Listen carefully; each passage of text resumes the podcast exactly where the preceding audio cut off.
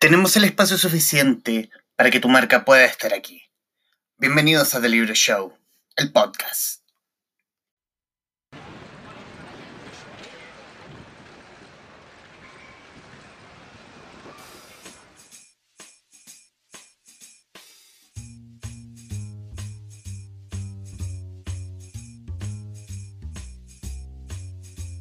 Vive Navidad sin discriminar, respeta y apoya la diversidad.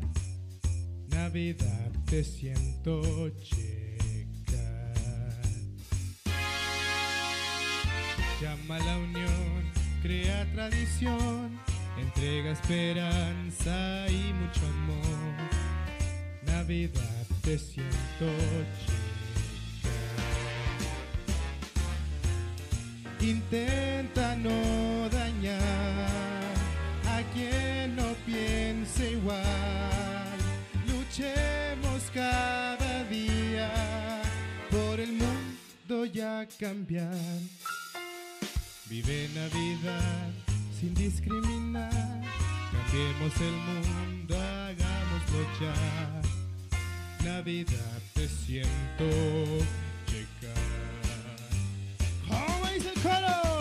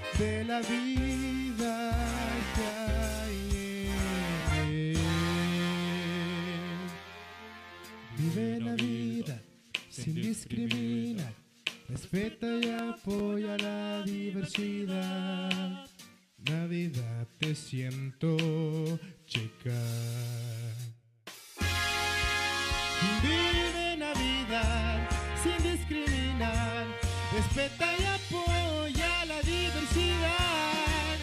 Navidad te siento. Abraza gay, trans, bi, lesbiana y hetero. Te siento llegar.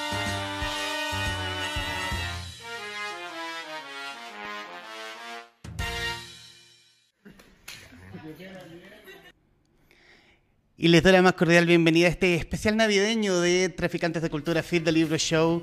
Hoy, en parte, hablar de Navidad para hablar de libros, para hablar de nuestras obsesiones con el youtuber, creador de contenidos, em, el futuro Sam Smith chileno y, y estrella pop de Chile.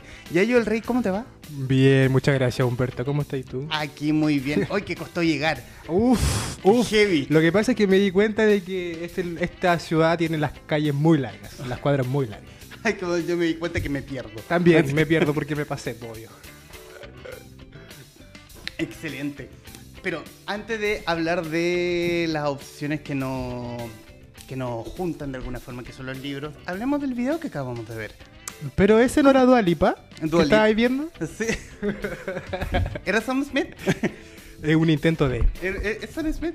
Em, ¿cómo, nace, ¿Cómo nace esto? Porque esta es una nueva faceta. Una nueva faceta, al menos hasta lo que te conocimos desde el año pasado, que hubo un intento de también hacer un villancico cuando Exacto. formabas parte de la industria. Ujú. Eh, bueno, como tú dijiste el año pasado, Planeta me invitó cordialmente a participar de su campaña navideña y ahí nació el Jingle Bell literario, eh, que fue muy entretenido de hacer. Eh, fue una canción muy corta, la- de hecho la canción la grabamos en una hora. El video fue grabado en la radio Súbela, fue muy bien, estuvo muy entretenido, pero acá, con esto yo dije, a ver, siempre, siempre me ha gustado cantar villancicos. Ya. Y cuando vi, cuando llegó a mi conocimiento el disco de Michael Bublé, el disco de Navidad, yo dije, quiero hacer un disco navideño. Y dije, ¿cómo hago? Sí, decir, cuando me llegó al oído del disco de Lucho Jara. También, también. es que quería hacer una cosa navideña. No, cuando llegó el de la María José Quintanilla, versión Navidad. No, mentira. El Navidad desde Luis Miguel. También, también, escuché algunas canciones. Eh, no, dije quiero hacer canciones navideñas para este año. Me puse en contacto con, con la persona que me había ayudado en, la, en el villancico anterior y me dijo, ya, démosle. En un comienzo era, mi idea era hacer muchas más canciones, mi idea era hacer cinco canciones en un comienzo. Pero justo cuando estaba en este proyecto ocurrió todo lo de las manifestaciones sociales y obviamente... Chile explotó. El, antes de que Chile muriera, eh, este proyecto mm, era como mucho más grande. Pues. Teníamos pensado también hacer presentaciones en vivo, todo un cuento. Ah, lo tenía armado. Sí, sí, era un show. Y aparte, em, claro, como que mi idea era como creerme el artista por un mes completo. Una vez mi mamá me dijo, tú puedes ser lo que tú quieras. Y esta Navidad quise ser Sam Smith. Sam Smith cantante. Entonces salió esta canción, que fue la, única, la única canción que alcanzamos a grabar. Eh, fue, fue bacán. Después yo dije, ya, estaba en esa disyuntiva, era como, ¿sigo con el proyecto o paro a hacer esto por todo lo que está pasando? Y al final me di cuenta que la Navidad es una instancia súper importante como para hacer comunidad y creo que el mensaje que yo intenté recalcar en esta canción era no discriminar, eh, ser más inclusivo, apoyarnos entre todos, que creo que el mundo lo necesita hoy en día. ¿Y cómo fue la producción? Porque una cosa ya es creerte el artista, hacer la canción, eh, tener músicos, pero otra cosa es esto, el videoclip. A ver, el videoclip... Eh, ya que esas, ya son palabras mayores. Sí, yo, a, ver, a mí siempre me ha gustado todo lo que es audiovisual, por lo mismo en un comienzo quise ser youtuber y partí todo lo que era todo lo que era YouTube. Después dije, ¿qué tan complejo es hacer un videoclip? Bastante complejo, es muy complicado porque tuve que ver el tema en local, las bailarinas, los ensayos, la vestimenta, tuve que ver el pelo, tuve que ver las pestañas, tuve que ver todo. Y al final, aunque no lo creas, todo este proyecto de, Navidad salió por, por colaboración mutua. No hubo plata de por medio, todo fue hecho por favores y fue hecho eh, netamente como para apoyar.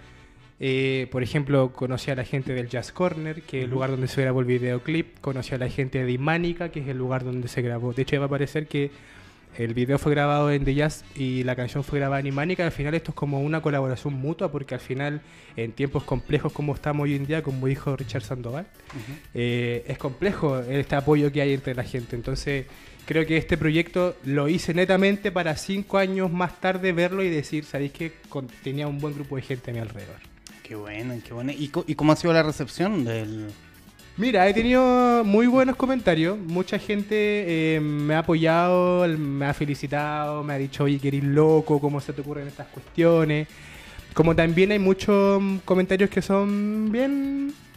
Bien ñe, la verdad. que son así como, ya, yo igual quiero que me paguen por hacer el ridículo. Y, lo peor de todo es que no pagan. Y lo peor es que no me pagan. Paren de decir que me pagan por hacer estas cosas. No, no es, no es así. Pero mm, yo me quedo al final con todos los buenos comentarios. Es como no me pagan, pero lo hago con gusto. No me pagan, pero después de esto sí que hay pago.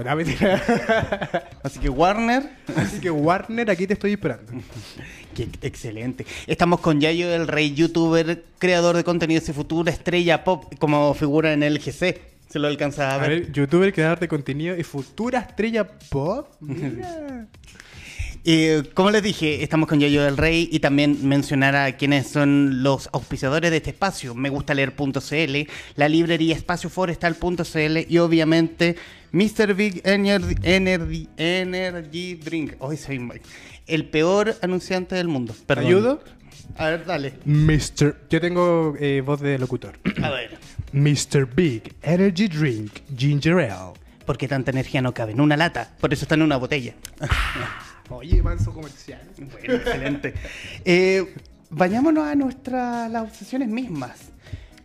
Eh, decir también que el caballero aquí presente es un. En, tiempos mozos, era un asiduo youtuber que comentaba libros en, el, en su propio canal. ¿Cómo comenzaste haciendo.? A ver. Em, ¿Cómo descubriste YouTube? ¿Cómo de.? Es que una cosa es. Es que me pasó algo muy raro. Porque yo YouTube.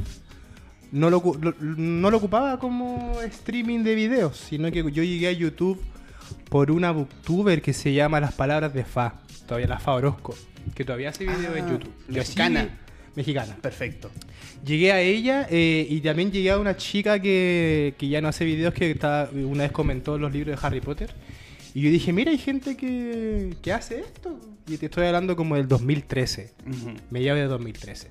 Justo en esa fecha, eh, J.K. Rowling lanzó su nuevo libro, que a mí me encanta Harry Potter desde siempre, y en ese entonces sacó una vacante imprevista, que Perfecto. es todo este libro que habla sobre política que no tiene nada que ver con Harry Potter. Eh, cuando terminé de leerlo me pasó algo muy extraño y dije necesito comentarlo con alguien, necesito mm, como sacar el todo lo que tengo guardado. Después ahí recordé que ya he visto a esta gente que hace videos en YouTube y dije, ¿por qué no? Poner mi cámara y ponerme a grabar. Y el primer video que tengo es del 25 de junio del 2013, todavía me acuerdo, una vacante imprevista. Es un yayo de hace mucho tiempo atrás, eh, cuando vivía en ese departamento así de uno por uno, eh, donde era solo yo, mi cámara y mis libros. Eh, así nació y hoy en día ya la cosa me pasé. Me pasé- me pasé, po. Mutó. Punto. No, pero, eso- pero está bien.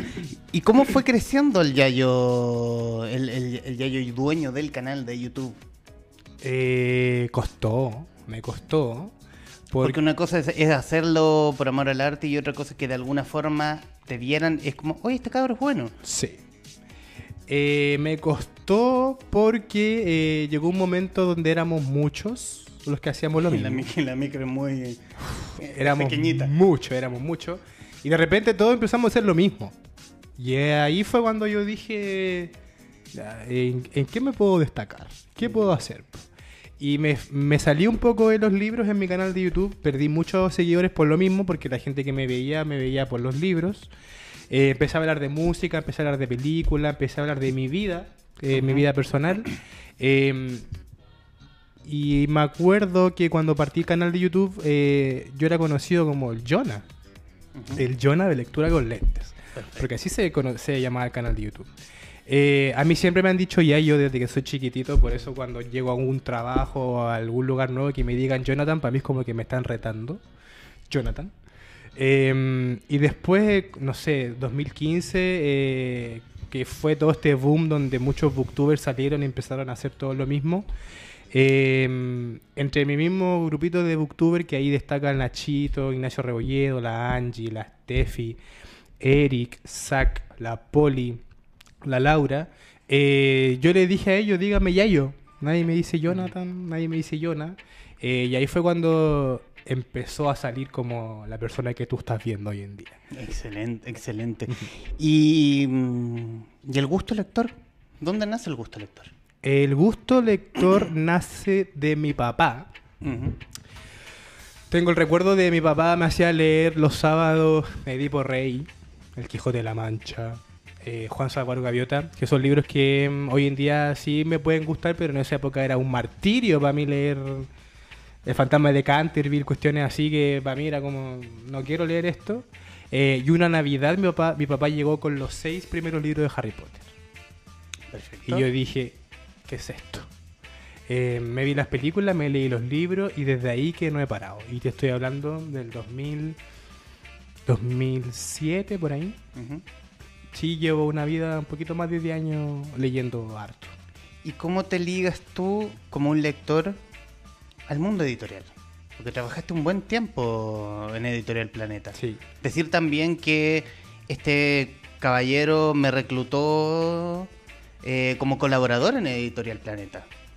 Sí, yo me acuerdo. De hecho, cuando tú llegaste, eh, todo el concepto de libro show a mí me llamó mucho la atención y lo hemos conversado nosotros. Porque tú eras una de esas personas que no hacía lo mismo que el resto. Y eso era lo que yo valoraba, valoraba mucho. Si bien hoy en día hay muchos bookstagramers, mucha gente que habla de libros, eh, cuesta mucho encontrar a las personas que se atrevan a hacer cosas distintas. Por ejemplo, tú, que tienes esta sucursal, que tienes la que leo, que hoy en día pasa por momentos de zona cero. Yo en la zona cero, Es- también conocida como Kosovo. Ah, yo no sabía eso, no sabía eso. Pero soy un gran admirador de la gente que se atreve. Y yo creo que por lo mismo eh, nos llevamos también nosotros dos porque creo que nos parecemos mucho en eso, que al final creemos en nuestros propios proyectos y dar maní, maní para el que venga.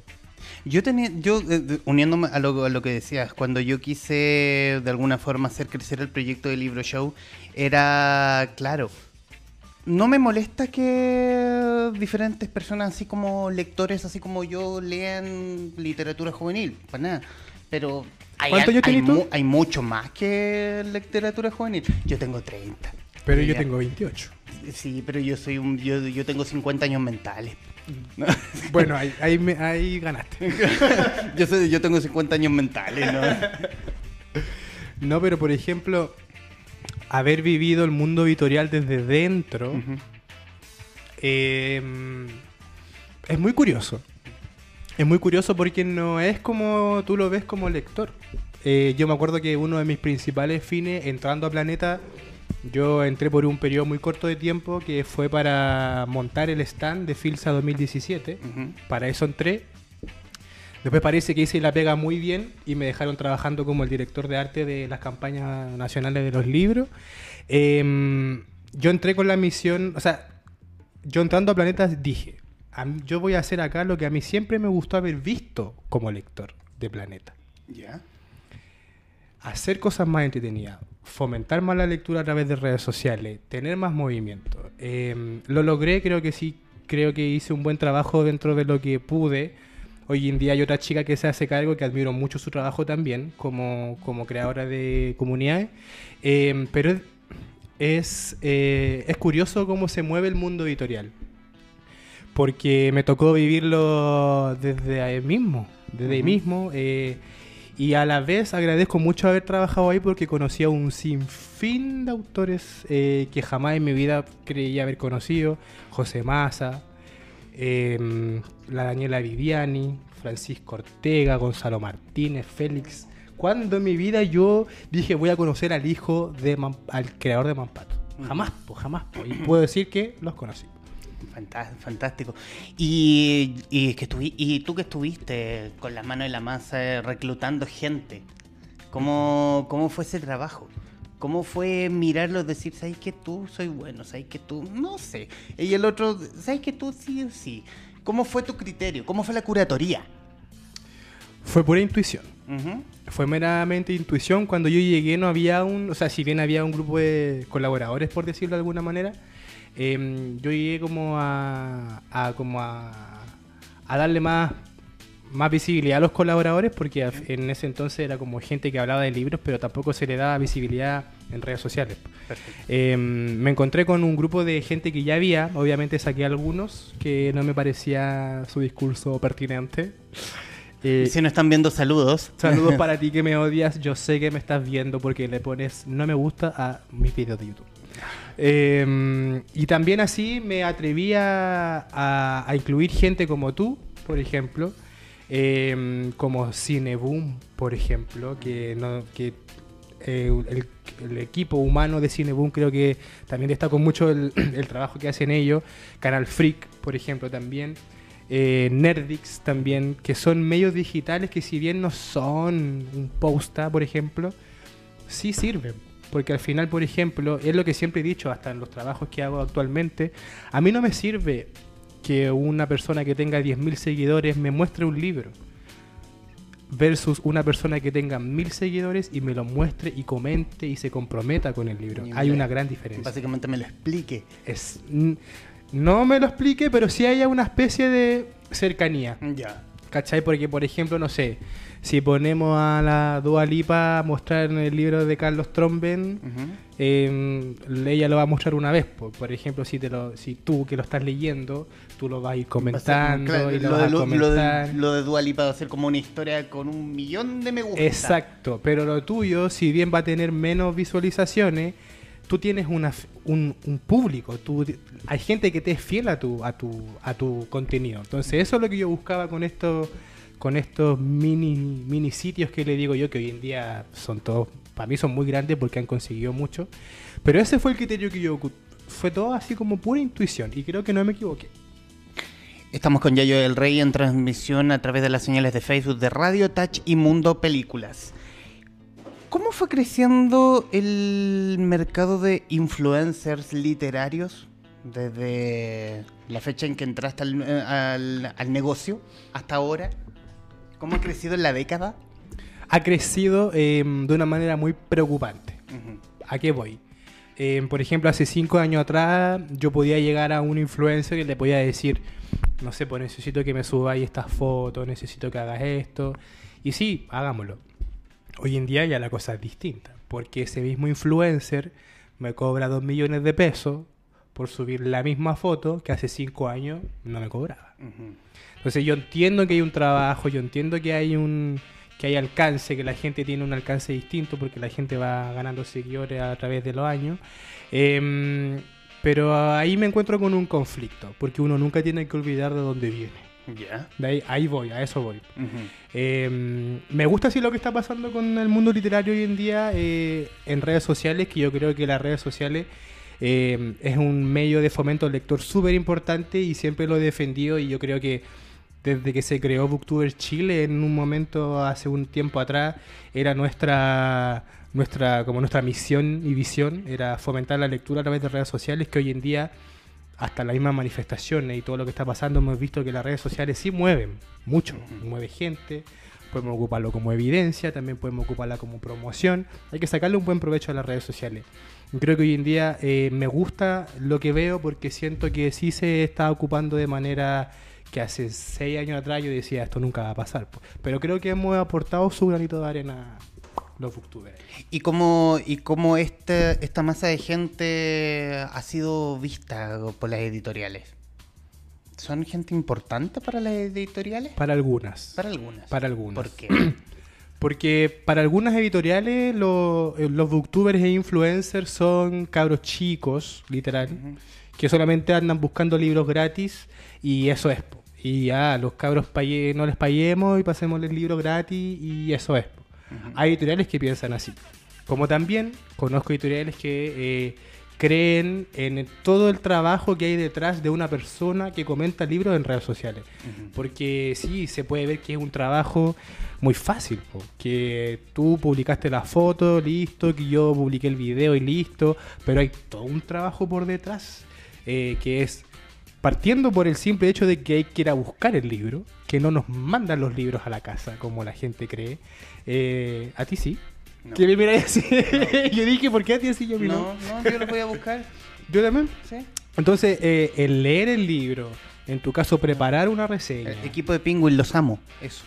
Perdón. Sí, Eh, son amados. Sí. Eh, pero yo creo que, mm, como te dije, me gusta todo lo que veo hoy en día porque siento que situamos una buena base en el 2013. Y creo que todo lo que se hace hoy en día eh, es como un pequeño fruto de lo que en algún momento logramos estas seis personas que conformamos la comunidad hace mucho tiempo. ¿Y cómo y, y el fomento lector a través de redes sociales? Quiero indagar más. ¿Cómo es tan poderoso? Es tan poderoso porque también redes sociales mueven gente, pero también es la fábrica del, de la fake news. Porque no, Sí, es cierto. Claro, es como tiene sus cosas buenas, pero tiene muchas cosas más malas. Ver, en el caso de la literatura, yo creo que estamos tan conectados hoy en día con, no sé, po, si Rick Riordan se muere hoy día ahora, nosotros lo vamos a ver en 10 minutos más. Ujú. ¿A qué voy? De Eh, hecho, se murió. No. De hecho, él tuvo una reunión con Disney Plus ayer para sacar Percy Jackson en una serie. Ya. Mira.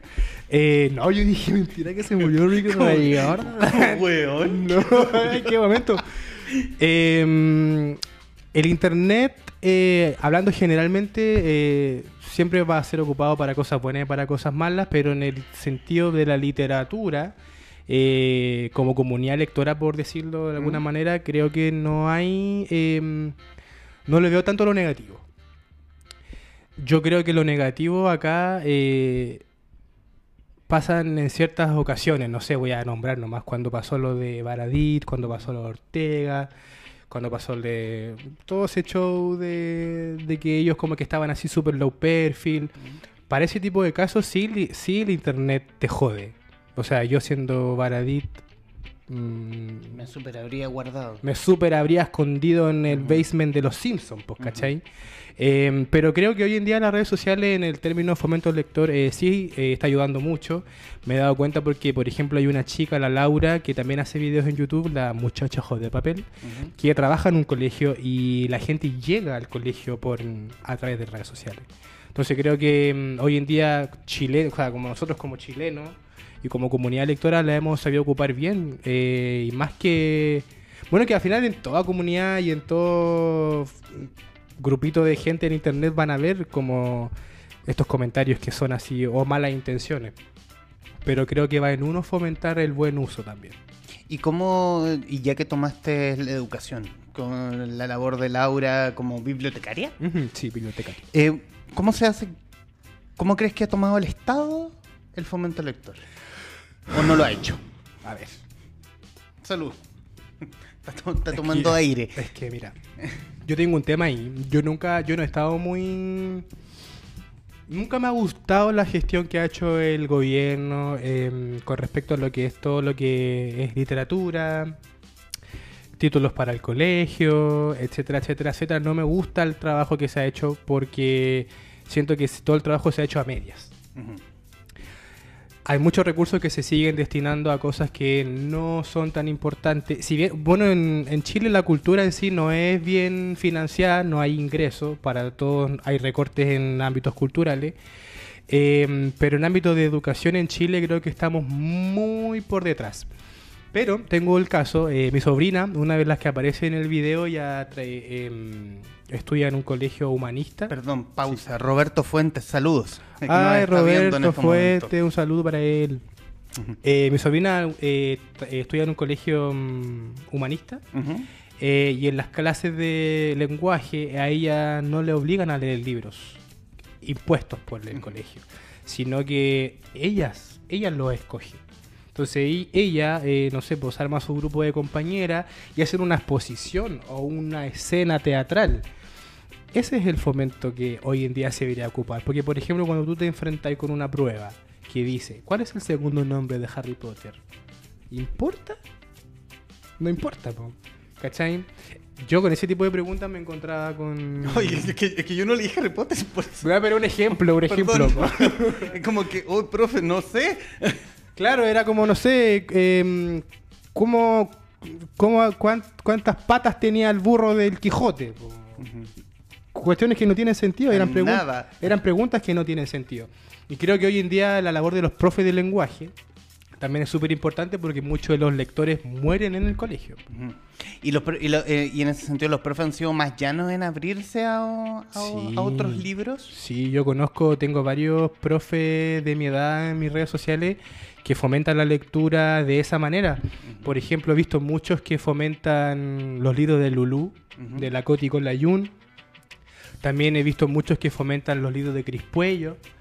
Eh, también he visto los libros de la Catalina Paz, Hoja de Otoño, que son libros que sí tienen su trasfondo em, con contexto social, porque por ejemplo hay unos que hablan de bullying, hay unos, otros que hablan sobre el tema de la- del sobrepeso, problemas psicológicos. Entonces yo creo que mm, estamos en una buena generación donde tengo toda la certeza de que los profes que vienen van a hacer bien- muy bien su pega. ¿Y el lector y el lector joven está, busca, está buscando reflejarse en lo que está leyendo o está buscando entretención? Yo creo que el lector de hoy busca quizás dos cosas. Una es eh, escapar de lo que está. escapar de su. de su. como de su contexto. Que yo creo que todos en cierta medida quizás ocupamos la lectura para eso. Escapar de nuestro mundo para meternos en el mundo de otros. Ujú. Eh, yo creo que por eso también a mí me gusta tanto la literatura fantástica. Porque mm, eh, la mente viaja a mundos que, que este mundo no te va a dar. Y también creo que el mundo, el, el lector hoy en día busca reflejarse en los libros. Perfecto. Yo creo que mm, me pasa generalmente cuando leo a Cris Puello, me pasa generalmente cuando leo a Adam Silvera, me pasó cuando leí a Ignacio Rebolledo, eh, que cuando tú como lector, cuando eres principiante o cuando eres chico, decís, ya, uno lee por placer, tú leís por el hábito de leer, pero después cuando vais creciendo y te vais dando cuenta que hay temáticas que son muy parecidas a las tuyas, yo creo que hay más te inunda las ganas de seguir leyendo. Perfecto. ¿Y somos buenos lectores? ¿El chileno es, buen, es un lector nato? Yo creo que no. ¿No? No. ¿Hay que obligarlo a leer? Yo me obligo a leer a veces. Porque. mm, que no sé si te pasa, pero cuando no, no leís por muchos días o tiempo, como que algo te falta. No sé si te pasa. Sí. Como que sentís como. Como que no hiciste esa tarea. Ajá. ¿Cachai? Eh, creo que el chileno es bien malo para leer, muy malo para leer. De hecho, he prestado muchos libros que te apuesto que la mayoría no han sido leídos y no van a ser devueltos. Eh, pero Si quieres acusar, tienes esa cámara. Uf, desde el 2013 perdí El niño el pijama de raya, el, un sinfín de libros. Eh, pero como te dije, creo que el, chileno no es un buen lector, eh, aún teniendo las herramientas para ser un buen lector, ¿cachai? Habiendo tanta biblioteca pública, habiendo tanto medio digital para conseguir libros, eh, intercambio de libros en, que hace Metro de Santiago a veces en, en sus estaciones. Entonces creo que al chileno lector le falta aún quizás más culturizarse. Y te lo hablo por mi experiencia. Yo creo que a mí también me falta un poco más estar más metido ahí en, en el mundo. Vamos a la actualidad. ¿Cómo te pilló el estallido social? ¿Literalmente querés que te cuente? Obvio. Ese 17 de octubre, de octubre, Sí, de octubre, Sí. viernes, Diría que 18, pero sí. claro, Digamos que esa semana calentaron motores. Sí, nosotros el viernes con mi grupo de amigos nos fuimos a la playa, porque habíamos organizado un, el fin de semana hace semanas atrás. Y ya habíamos arrendado todo el show. Y llegamos a la playa el viernes y el sábado eh, estábamos ahí pegados a la tele. po. ¿Qué, ¿Qué está pasando en Santiago? Al día siguiente, ¿cómo nos vamos a devolver a Santiago? Adelantamos los pasajes. Y cuando llegué, llegamos a Santiago, como a las 5 de la tarde, y yo veo que la Alameda estaba pestada de gente así. Yo dije, ya, esto es real. Esto está pasando. Esta gente despertó. esta gente despertó. Y después yo dije, o sea, obviamente empecé a investigar un poco a qué, qué- qué sucede, qué está pasando, cómo me incluyo, qué hago, me, esto me pertenece, esto no. Em, me- yo creo que a, a mi grupo de amigos y a- sobre todo por a mí me pilló muy desprevenido, sobre todo en el toque de queda. Em, yo creo que nunca me había sentido como me sentí en el proceso de toque de queda. Si bien yo no soy muy bueno para salir de noche ni nada, eh, el hecho de que me privaran la libertad estando en mi propio departamento ya a mí me, me causó esta, esta una especie de claustrofobia que yo nunca había experimentado en mí. Entonces me imagino cómo habría sido para la gente que vivió esto hace mucho tiempo atrás, pero mm, yo creo que los chilenos no estábamos preparados, pero aún así creo que supimos eh, dar la batalla, Reaccionar. reaccionar. Y creo que si bien hemos logrado cosas a pasitos de guagua, creo que se van a lograr muchas más en un tiempo más. Eh, ¿Y cómo debiera, y cómo y qué, y qué rol en este caso juega el libro? Debiera jugar como una denuncia, como un, como un abrazo en momentos difíciles. A ver, pero a mí, te lo voy a hablar de mí, de mi, de mi vereda. A mí me costó mucho retomar un libro durante todo este periodo porque no había, no me, no me daba cabeza para pensar en un libro cuando teníamos que pensar en lo que estaba pasando en el país, po, ¿cachai? Eh, me costó mucho retomar la lectura. eh, y de hecho conversando con, con la Carolina Brown también, o con la Daniela Viviani, como que me estaba dando cuenta que nos estaba pasando a muchos lo mismo. Eh, y después cuando alcan- eh, logré a- eh, agarrar un libro de nuevo, me sentí tan en paz. Porque por, no sé, durante una hora que estuve leyendo ese libro, se me olvidó todo lo que estaba pasando y me concentré netamente en lo que estaba leyendo. Y eh, mientras estaba leyendo, eh, inevitablemente uno empieza a hacer relaciones. Oye, esto está pasando también así como en la vida real. ¿Cachai? Eh, me pasó porque estaba leyendo Harry Potter para variar. Soy de leerlo mucho, todos los años. Estaba leyendo El misterio del príncipe, que es el libro, un siento que es uno de los libros más políticos que tiene la historia. Y es cuático la semejanza que hay con todo lo que sí sucede en Chile. po. Entonces yo creo que hoy en día el libro funciona como un sentido de escapar de lo que está pasando. Eh, y claro, como tú decís, como abrazarlo así y sentirse en paz. Como un, como un reflejo de que si tú estás leyendo algo de historia, de aquí, desde esa fecha en adelante, no hemos cambiado nada. Es que claro, imagínate, no sé, todos estos libros de la Segunda Guerra Mundial, o no sé, libros más actuales, que tú decís, estamos, estoy leyendo algo que está pasando hoy en día, ¿cachai? Entonces el análisis que se hace en ese sentido es triste, po, porque tú decís, ¿y los tiempos mejores? Nunca ¿Dónde fue- están? Nunca fueron. Nunca fueron. Bendito Richard Sandoval que nos advirtió a todos. Pausa. Eh, Cata está viendo. Cata, saludos. Ay, la Cata, un saludo muy grande. Quiero decir que puedo hacer publicidad a su libro. Por favor, no Oye. me conoces, pero soy tu mejor amigo. No me el conoces. El, mejor nombre del universo. Sí, no me conoces, pero soy tu mejor amigo. Quiero recomendarlo. Yo creo que está en el top 5 de mis mejores lecturas de este año. Sí, sí. Totalmente. Hace mucho tiempo un libro no me enganchaba así. Sí, cuando, cuando, tomaba la histo- cuando tomaba la historia de como que de pronto dos amigos, una de ellas se olvidó y es como, ¿por qué? ¿Por qué? Sí, es como que no tiene sentido, pero al- a la misma vez te da tanta curiosidad saber qué está pasando que no lo soltáis. Así que Cata lo hiciste. Gracias. Le hiciste súper bien. Dice, ay, gracias, qué emoción. Eh, Nos está viendo a través de Facebook. Ay, me encanta. Un saludo para ella. ¿Y qué estás leyendo hoy? Hoy, mira, anoche me terminé dos cuentos de Gema Merino, eh, una ilustradora infantil. Me leí dos cuentos, uno que se llama El cocodrilo que le tenía miedo al agua ¿Ya? y La oveja que empolló un huevo, que son libros que son libros para niños, pero que son con temáticas inclusivas. Me gusta mucho eso eh, y aparte el libro está acompañado de ilustraciones muy lindas. Eh, pero actualmente, eh, más cabezón, estoy leyéndome una trilogía de una autora española que se llama Memorias de Ujú.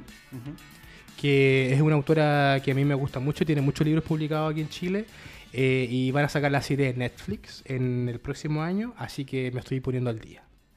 Oye, y mm, cómo desde la eh, estamos por finalizar el año y de alguna forma finalizando la década. ¿Cómo haciendo haciendo una revisión cómo cómo proyecta esta década que ya finaliza Yayo del Rey? Tengo mucha ansiedad porque em, tengo muchos proyectos. Em, y así como tengo muchos proyectos, em, tengo esa como necesidad de verlos ahora ya. Todos acá, en físico. Pero em, a la vez soy paciente, tengo mucha paciencia, como también soy ansioso, eh, y creo que esta década va a estar eh, llena de logros que siempre quise hacer. ¿Y qué tanto ha cambiado Yayo del Rey desde el 2010 en adelante? Mucho. Ujú. mucho. Piensa que el 2010 yo entré recién a estudiar en la escuela de diseño y casi de años después ya estoy así un profesional trabajando, es que como que no te lo... ¿Estás haciendo villancicos? Estoy haciendo villancicos, eso me enseñó la escuela de diseño. Eh, no, pero mm, el Yayo de hace años sí ha cambiado eh, personalmente, físicamente obviamente, pero mm, yo creo que lo más importante de todo este cambio, como te lo dije antes, es jamás olvidarnos de dónde venimos. Excelente, yo creo que quédense con eso. Sí. Debieran quedarse con eso. Hoy, eh, yo quiero leer tus proyectos ya, yo, Cata Cabo nuevamente. nuevamente. ¿Qué dice?